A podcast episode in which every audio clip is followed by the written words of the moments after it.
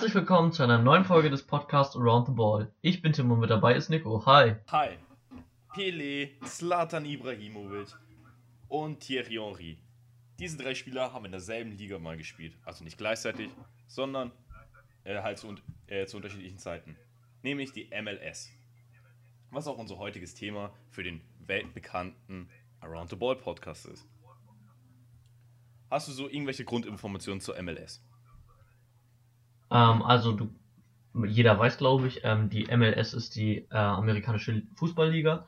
Ähm, damals war es ja noch die NASL, also die North American Soccer League, ähm, wo auch damals schon Spieler wie Beckenbauer und Pelé gespielt haben. Ähm, generell kann man sagen, dass der, ja nicht Hype, ja doch eigentlich schon, dass der Hype ähm, um den Sport in Amerika eigentlich immer weiter anwächst, immer größer wird. Immer mehr Leute interessieren sich dafür. Ähm, hier schon mal eine kleine Zahl. Ähm, zu den gesamten Zuschauern äh, in der MLS 2014 hatte man da noch 6,1 Millionen. Mhm.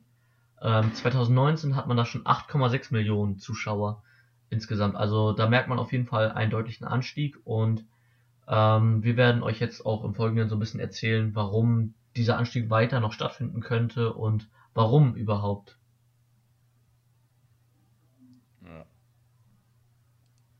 Also, wie schon Tim richtig gesagt hat, die MLS ist die erste Fußballliga äh, in Nordamer äh, Nordamerika. Äh, es spielen insgesamt 26 Mannschaften, die in zwei Gruppen aufgeteilt sind, in der Eastern und der Western Konferenz. Und der Rekordmeister ist LA Galaxy mit 22 Titeln. Und eine Besonderheit ist, dass es eine Gehaltsobergrenze bei jedem Team gibt und das Team kann selbst entscheiden, ähm, äh, we we äh, welchen Spielern sie mehr Gehalt geben als eigentlich erlaubt, äh, als die anderen. Und das sind halt meistens die Starspieler wie Zlatan, Pirlo oder halt Henri. Ja, wir haben es ja schon so ein bisschen angesprochen, ähm, Starspieler. Man muss dazu sagen, es sind halt meistens ähm, Spieler, die schon über ihren Zenit eigentlich hinaus sind. Also da hast du so einen Schweinsteiger, ja momentan noch einen Ibrahimovic, einen KK hatte man, David Villa, Pirlo. Also das waren ja, die waren ja alle schon nicht mehr in ihrer Prime, die waren da ja schon deutlich drüber hinaus. Ähm, und das ist, glaube ich, auch ein wichtiger Punkt, weil du dir halt damit dann trotzdem noch große Namen holst in die Liga, ohne jetzt vielleicht diese riesen Ablösesummen zu zahlen. Ne? Ähm, Inter Miami mit Beckham hat da ja auch einen großen Anteil dran, ähm, da die ja regelmäßig auch ja solche Spieler wieder zusammenführen wollen. Ja, also ich finde das halt ziemlich interessant, wie es in der MLS abgeht. Da gibt es halt irgendwie so, äh, hat man so das Gefühl, das ist so eine Rentnerliga mit irgendwelchen äh, Ibrahimovic, Schweinsteiger, Carlos Vela und so weiter. Und auf der anderen Seite gibt es Mhm. halt extrem interessante und vielversprechende Talente, die auf jeden Fall in der nächsten Zeit in Europa für Furore sorgen könnten. Wie das berühmteste Beispiel ist halt Alfonso Davis, der der drittteuerste Abgang der Ja. MLS-Geschichte ist. Oder halt ein Almiron ist halt auch äh, nach Europa gewechselt und hat zwar seitdem, war er nicht so überragend, man hat sich zwar mehr von ihm erhofft, jedoch glaube ich, dass er noch ein bisschen besser werden könnte. Und da gibt es halt auch noch ein paar Talente, die, auf die man noch ein Auge werfen sollte, aber darauf werden wir später nochmal zu, äh, zurückgreifen. Ja, Talente finde ich sind aber eigentlich schon ein gutes Stichpunkt. Ähm, ich habe mich nämlich auch so ein bisschen äh, privat gefragt, wodurch kommt dieser Fußball-Hype? Und das habe ich ja jetzt auf mehrere Teile aufgegliedert. Und der erste Punkt wären tatsächlich diese Football Groups, die wir auch schon mal thematisiert haben, ähm, als es um Manchester City ging. Ähm, da gibt's nämlich dann auch zum Beispiel New York City FC. Ähm, das ist dann äh, auch Red Bull New York. Genau, ähm, da hätten wir dann einmal wieder die ähm, City Football Group und halt auch wieder das Red Bull Netzwerk, ähm, die halt da auch wieder Talente hinbringen und diese auch fördern, ne? Also das ist glaube ich ganz interessant, weil du dann halt diese alten Spieler einmal hast, die dann äh, mit den jungen Talenten wieder zusammenspielen.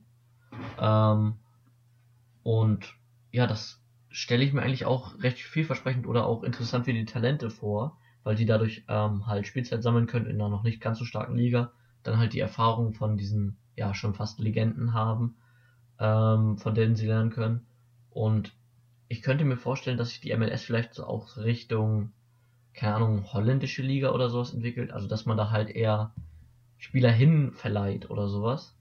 Ja, das glaube ich eher weniger. Also, ich glaube, wenn, dann sind es nicht europäische Talente, sondern vielleicht äh, südamerikanische oder nordamerikanische Talente, weil ich kann mir halt nicht vorstellen, dass irgendwie der FC Bayern beispielsweise sich so denkt, jo, den Thomas Meyer, der wohnt sein, sein Leben lang in Bayern, lass ihn erstmal nach New York äh, verleihen für zwei Jahre in ein komplett äh, fremdes Land. Also ich schätze eher, dass es dann sowas ist, ähm, dass sie halt ähm, eigene Talente, die schon aus dieser Region kommen oder in einer ähnlichen Kultur aufgewachsen sind, halt, die dann dort verliehen werden. Ja, stimmt, da könntest du recht haben. Aber wenn du halt so Spieler wie Schweinsteiger oder sowas hast, die dann, keine Ahnung, ähm, ja, bei Chicago oder sowas gespielt haben, oh, dann sagst du nochmal eher, da verleihst du den bayerischen Meier nochmal hin, ähm, weil du dann halt auch so eine Connection dann zu deutschen Spielern oder sowas hast.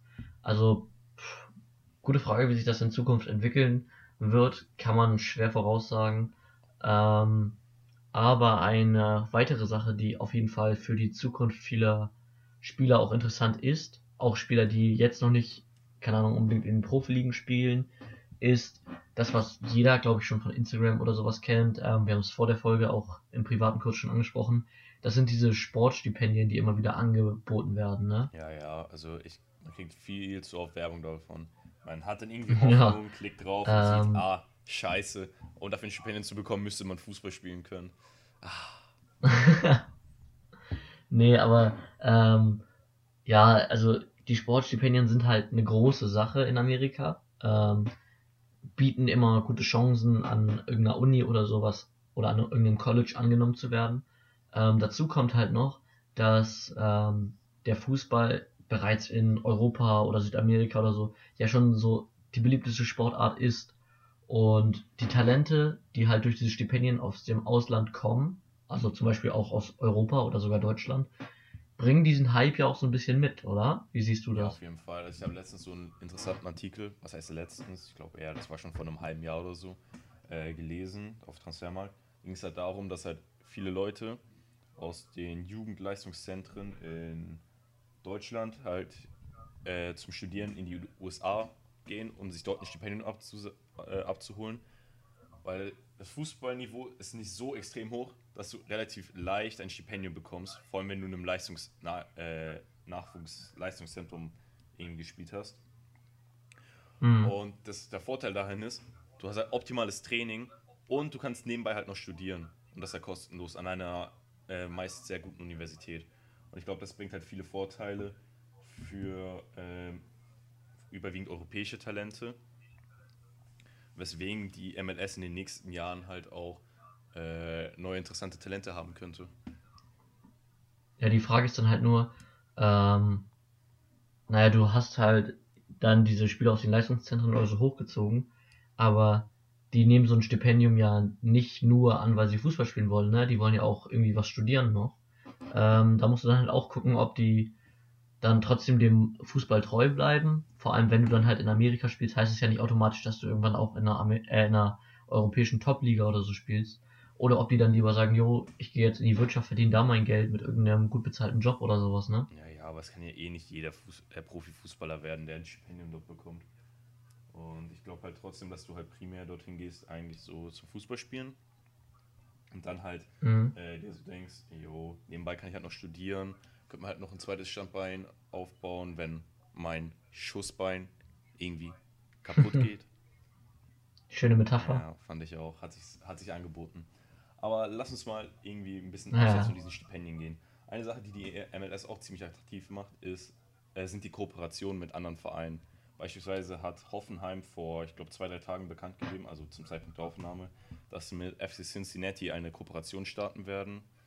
Ähm, Schalke hat auch eine Kooperation in den USA, genauso wie ähm, Dortmund und FC Bayern nat natürlich auch. Bei die, äh, mit LSFC müsste das sein. Und ja. das könnte halt ziemlich äh, interessant werden für die Liga, wenn die halt, wenn die einzelnen Vereine Kooperationen haben. Ähm, kannst du noch ein bisschen weiter ausführen, worum es sich in diesen Kooperationen handelt? Also sind das irgendwie ähm, ja, spielbezogene Kooperationen, dass du dann halt auch irgendwie eher mal einen Spieler dahin verleihst oder ist das Werbekampagnen oder was ist das genau? Also das sind meistens solche Kooperationen, dass die Talente äh, halt gegenseitig verliehen werden. Also da fällt mir gerade, oder dass man halt, man hat eine Kooperation mit so einer Fußballschule in den USA und da ähm, haben halt die Talente in dieser Fußballschule relativ gute Chancen, dass sie halt von einem dieser Vereine dann aufgenommen werden, mit denen sie eine Kooperation haben. Also die, der Verein, Ah, okay. Verein unterstützt die finanziell und so und dann kommen halt Talente dazu. Oder die Talente oder die Spieler werden halt gegenseitig verliehen. So. Ein gutes Beispiel ist der Chris Richards. Äh, hat letztens, glaube ich, auch sein Bundesliga-Debüt Mhm. gemacht. Der kam 2017 oder 18 für äh, erst für ein Jahr an, in die U19 vom FC Bayern, bevor FC Bayern die dann äh, ihn dann fest verpflichtet hat. Und das war halt wegen dieser Fußballkooperation, äh, wegen dieser Kooperation mit FC Dallas. Was halt auch ziemlich interessant ist. Also halt nochmal eine gute Chance für ähm, junge Talente, auch nochmal ein bisschen internationale Fußballluft zu schnuppern. Äh, ja, kann man so sagen. Ähm, als ich mich mit dem Thema befasst habe, ne, also auch ein bisschen im Internet recherchiert habe und so, ähm, habe ich mehrere Argumente gefunden, warum ähm, ja der normale Fußball, wie wir ihn kennen, in Amerika noch nicht so ganz angekommen ist, ne? Äh, Und da habe ich irgendwie, Also, es Was? so zwei Punkte, die habe ich mir auch aufgeschrieben. Die könnten dafür dagegen sprechen. Erstens, es gibt keine Vereine, sondern nur Franchises. Und es gibt keinen Auf- und Abstieg. Kann es das sein? All- nee, also die Punkte habe ich auch gelesen, aber bezogen habe ich mich jetzt auf noch oberflächlicheres. Okay. Also einmal ähm, ein wirtschaftlicher Aspekt, das wäre halt einfach, dass du keine langen Pausenshows oder sowas machen kannst, womit du nochmal ordentlich Geld einnehmen kannst. Mhm. Ähm, weil du halt nur diese, also in Anführungszeichen nur diese eine 15 Minuten Pause hast. Ja. Ähm, und da jetzt nicht irgendwie, keine Ahnung, alle 10 Minuten eine Pause oder ähm, so Super Bowl-mäßige Pausenshows. Ähm, also da fehlt so ein bisschen die Werbefläche. Und Mhm. ähm, ein zweiter Punkt wäre, das fand ich aber ein bisschen komisch, die These, ähm, dass Körperkontakt ohne Schutzausrüstung wohl in Amerika nicht so gerne gesehen wird. Also wenn, dann hauptsächlich bei den Frauen, wo Fußball ja auch schon ziemlich beliebt ist und wo die Nationalmannschaft, glaube ich, auch schon relativ erfolgreich ist. Ich glaube, der ist auch unter die Ähm, erfolgreichsten Nationalmannschaften. Also im Frauen. Ja, genau. Ähm, mit Alex Morgan und sowas, die kennt man ja schon, auch wenn man sich mit Frauenfußball jetzt nicht so sehr beschäftigt. Ähm, aber ich weiß halt nicht. Also du hast halt Football oder sowas, ähm, da spielen die ja mit krassen äh, Protektoren und sowas auch. Und im Basketball oder sowas berührst du dich halt in der Regel gar nicht. Ähm, aber ich weiß jetzt nicht, ob das so ein Punkt ist, weshalb Fußball irgendwie nicht so dieses Riesenansehen hat. Ja, glaube ich eigentlich auch nicht. Also, das ist so ein Punkt, von dem habe ich noch nie irgendwie was mitbekommen. Ich habe auch davon noch nie gehört. Nicht mal, dass ich mich darüber informiert habe. Was ich, mir halt so eingefallen ist, dass es halt keine Vereine gibt und keinen Auf- und Abstieg. Es ist halt so, äh, die Spieler, die in die MLS wechseln, unterschreiben keinen Vertrag beim Verein, sondern bei der Liga. Und die Liga verteilt halt Startplätze und die sind halt relativ teuer. Ich glaube, ein Startplatz kostet um die 200 Millionen.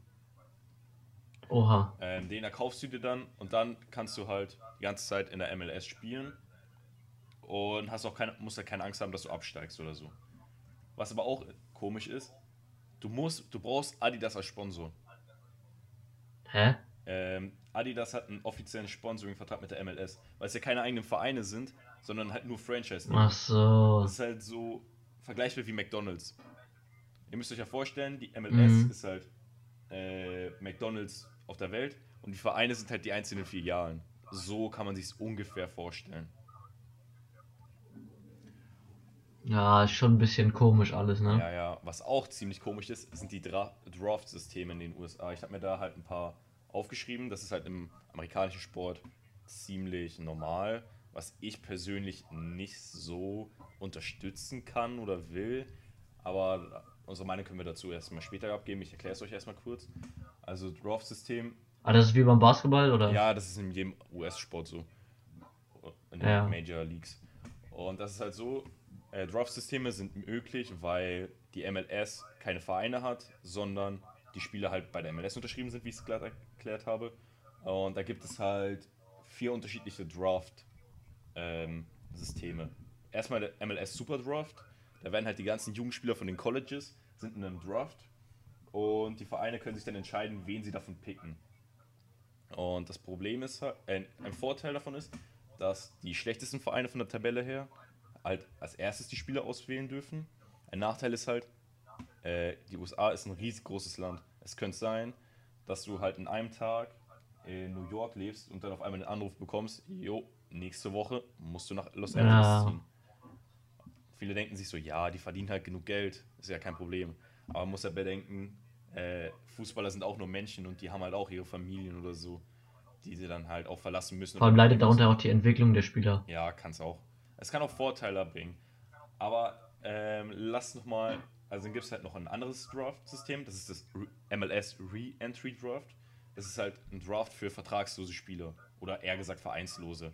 Also das sind halt Spieler, die, bei denen der Vertrag äh, bei den einzelnen Vereinen abgelaufen ist, aber die halt immer noch bei der MLS äh, gesigned sind. Und da können die Spiele, äh, und da können halt die Vereine auch einzeln auswählen. Ein anderes Draft wäre dann MLS Expansion Draft.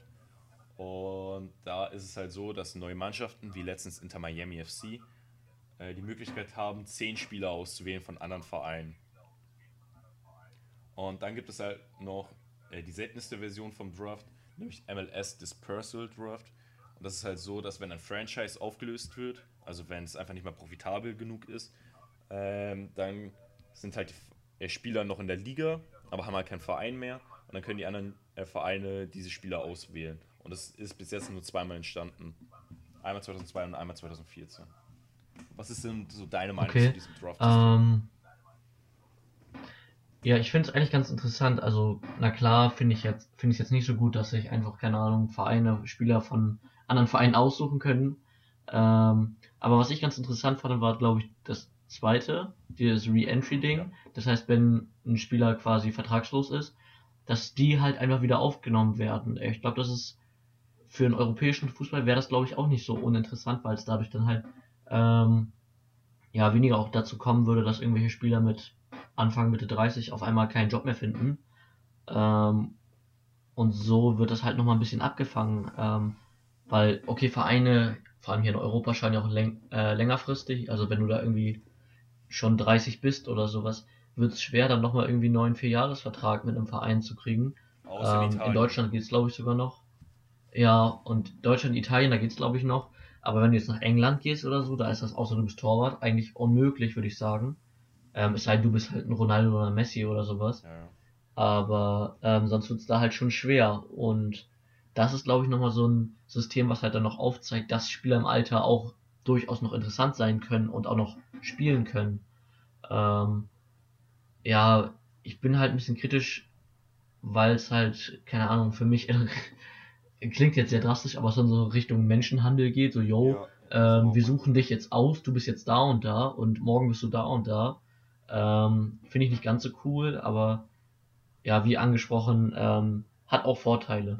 Ja, auf jeden Fall, das hat halt Vorteile, aber so, wenn man einfach so die Annahme hat, dass Fußballer keine Menschen sind, dann wäre es ein perfektes System, aber wie schon gesagt, Fußballer haben ihre eigene, haben Familien, eigene Wohnorte und wenn sie dann halt auf einmal erfahren, dass sie ähm, halt weg, äh, weg, wechseln müssen, kann ich schon verstehen, dass es äh, problematisch sein könnte.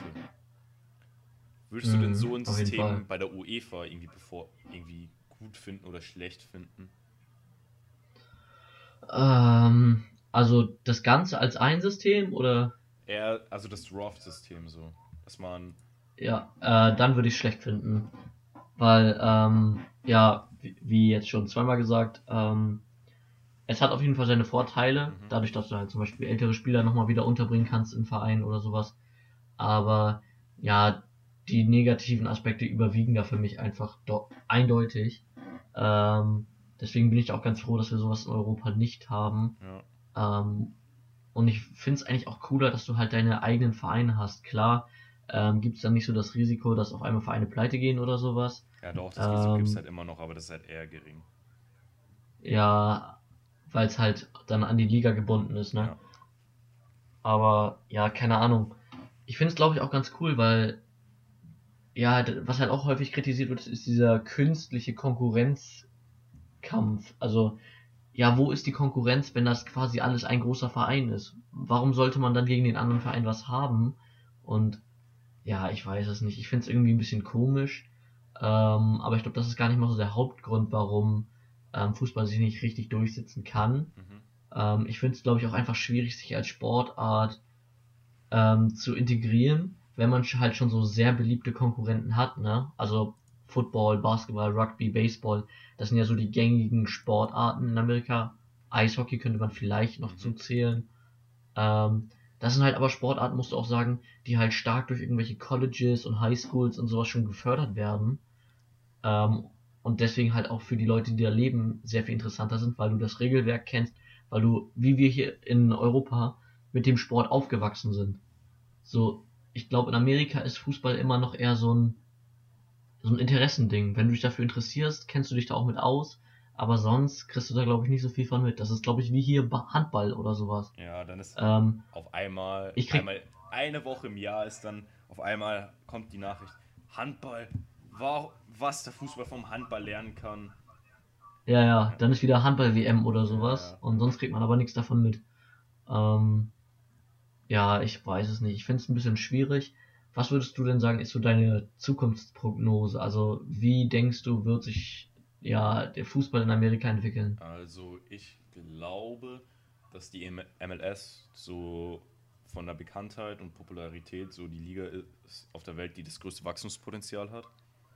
Weil halt die Kombination zwischen ähm, jungen Talenten und altgedienten Superstars halt irgendwie gut funktioniert, finde ich. Und Mhm. ich glaube, also Fußball ist halt die am schnellsten wachsende Sportart in den USA aktuell, also von Beliebtheit. Deswegen ich halt auch glaube, dass das ähm, dass der Fußball in den USA auch noch viel deutlich besser werden könnte in den nächsten Jahren. Ich glaube, dass äh, die MLS so die Liga nach den Top 5 in Europa ist, wo man, oder nach den Niederlanden, äh, wo man, äh, also die Liga, die halt die Talente für die Top 5 entwickelt. Oder also für die europäischen Vereine. Das ist eines der ersten Liga ist. Einer der ersten Ligen ist. Verstehst du, was Ja. ich meine? Oder? Ja, auf jeden Fall. Ähm, ich kann dir doch eigentlich nur zustimmen, weil ähm, talentmäßig hat die Liga ein gutes Potenzial. Mhm. Ähm, aber, ja, keine Ahnung. Ich glaube jetzt nicht, dass es so weit kommt, dass du auf einmal sagst, yo, äh, wir integrieren die MLS jetzt in die Champions League oder sowas. Ähm, also das war jetzt ein dummes Beispiel, aber Ja. Halt generell weißt du, dass, dass es irgendwie international so ein Riesending wird. Ich glaube, es ist halt eher so eine Liga, wo du dann mal von hörst, ja, hier, das Talent ist rübergewechselt oder sowas. Aber ich glaube, es wird niemals gleich bedeuten mit, keine Ahnung, ähm, jetzt aus unserer Sicht mit einer italienischen Liga oder einer spanischen Liga oder sowas sein. Ja, glaube ich auch. Ähm, das glaube ich, wird es nie erreichen. Und das liegt halt, ja, zum Beispiel daran, dass Amerika ganz andere Sportarten hat, für die sie ja auch bekannt sind und die sie dann halt auch dementsprechend mehr fördern. Ja, also für mich ist eigentlich so der Hauptgrund, dass halt irgendwie so die großen Emotionen fehlen. Also, wenn deine Mannschaft komplett scheiße ist, es lohnt sich doch einfach gefühlt doch äh, gar nicht irgendwie was zu verändern, wenn du weißt, du kannst eh nicht absteigen. Du kriegst vielleicht ein bisschen weniger TV, Ja, stimmt. aber ähm, es fehlt halt irgendwie so das Druckmittel. Du kannst halt nicht aus der Liga rausgeschmissen werden, nur weil du zu schlecht spielst. Du kannst halt rausgeschmissen werden, wenn du halt kein Geld mehr hast oder irgendwie sowas, aber sonst, Ja, und das halt nicht nur auf Vereinsebene, sondern auch für die Fans, ne? ja.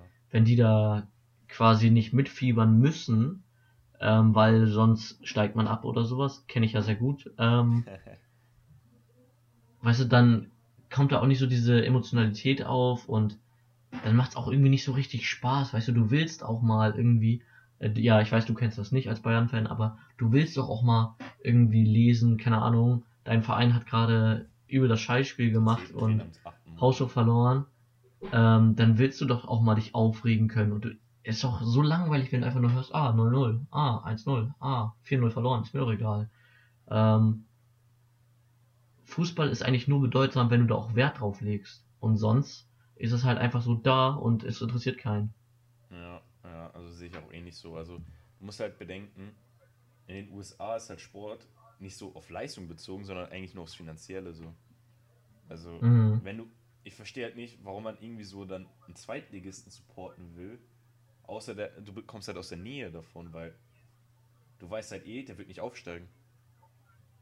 Ja, guck mal, selbst wenn, ähm, selbst wenn du aus der Nähe von so einem Club kommst, muss es nicht mal heißen, dass du den irgendwie feierst oder so, weil der wahrscheinlich selbst bei dir in der Stadt nicht so das Riesending ist, weil du dich dann lieber auf die Basketballmannschaft oder auf, keine Ahnung, einen Footballverein oder sowas stürzt, statt irgendwie was von Fußball zu hören. Das ist so, als ob du in deinem Kaff irgendwie Ultra von eurem Tischtennisverein bist. also Tischtennis-Ultra bin ich schon vom Herzen, muss ich sagen. ja, ich weiß, aber äh, ich weiß, nee, ich weiß auch wiederum nicht. Ähm, ich, weil ich es ganz schwierig äh, zu beurteilen finde, weil du halt auf der einen Seite dieses enorme Potenzial durch Talente und sowas hast und die Amerikaner ja auch ganz genau wissen, wie man was vermarktet. Mhm. Ähm, aber dieses Grundgerüst sorgt eigentlich schon dafür, dass es nicht so ein Riesending werden kann. Also das schränkt sich irgendwie schon selber ein. Ja, also ich bin eigentlich ähnlicher Meinung. Ich glaube eigentlich auch, dass die MLS sich selbst einschränkt durch die Regeln, die sie halt haben. Oder durch den US-Sport. Gäbe es irgendwie so eine Reform oder so mit Auf- und Abstieg, könnte ich mir vorstellen, dass es schon deutlich spannender wird und deutlich interessanter.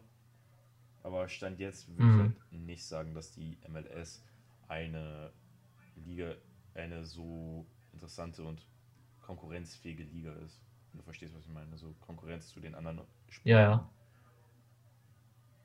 Ähm, aber ich weiß ganz genau, was noch wichtig in so einer Reform wäre.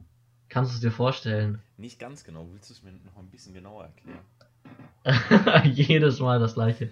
Nee, aber es ist sehr wichtig, dass auf jeden Fall jeder, der diesen Podcast hier hört, mhm. Ähm, gerne eine positive Bewertung da lässt, ähm, unsere anderen Social Medias abcheckt, gerne irgendwie ein Feedback schreibt, Ver Verbesserungsmöglichkeiten, ähm, Themen, über die wir gerne mal reden sollen.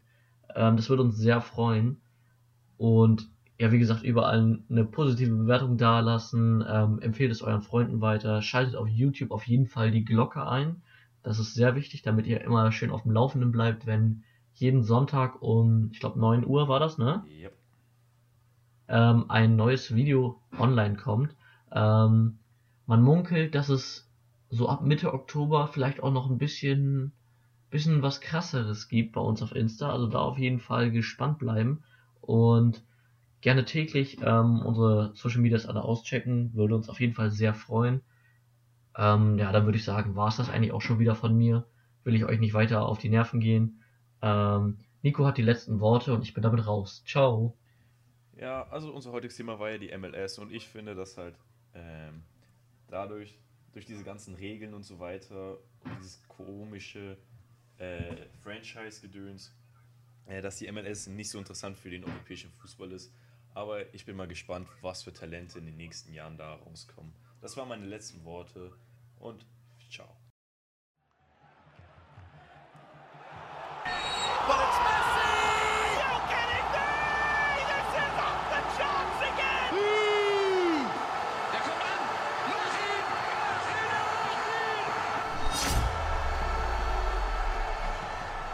The ball.